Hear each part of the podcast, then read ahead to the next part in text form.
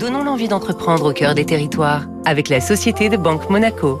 Il est 6h58, Fabrice Lundi, territoire d'excellence. Rendez-vous avec la météo dans une minute, à voir si on aura besoin de cet objet fétiche d'Aurillac. Aurillac est la capitale du parapluie. Le premier magasin remonte à 1846 et juste avant la guerre, la préfecture du Cantal abritait 8 usines et plus de 1 million de parapluies en sortaient chaque année. C'était la première industrie de la ville. Aujourd'hui, il n'en reste qu'une, la maison Pigagnol, née en 1884.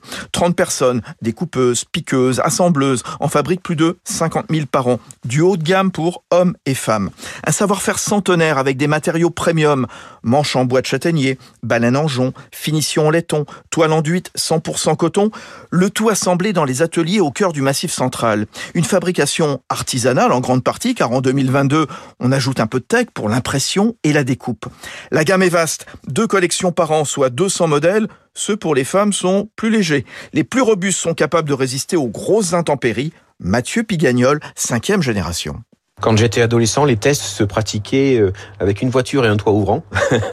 et puis on se levait, et puis euh, mon père roulait, et puis on regardait jusqu'à quelle vitesse le parapluie résistait.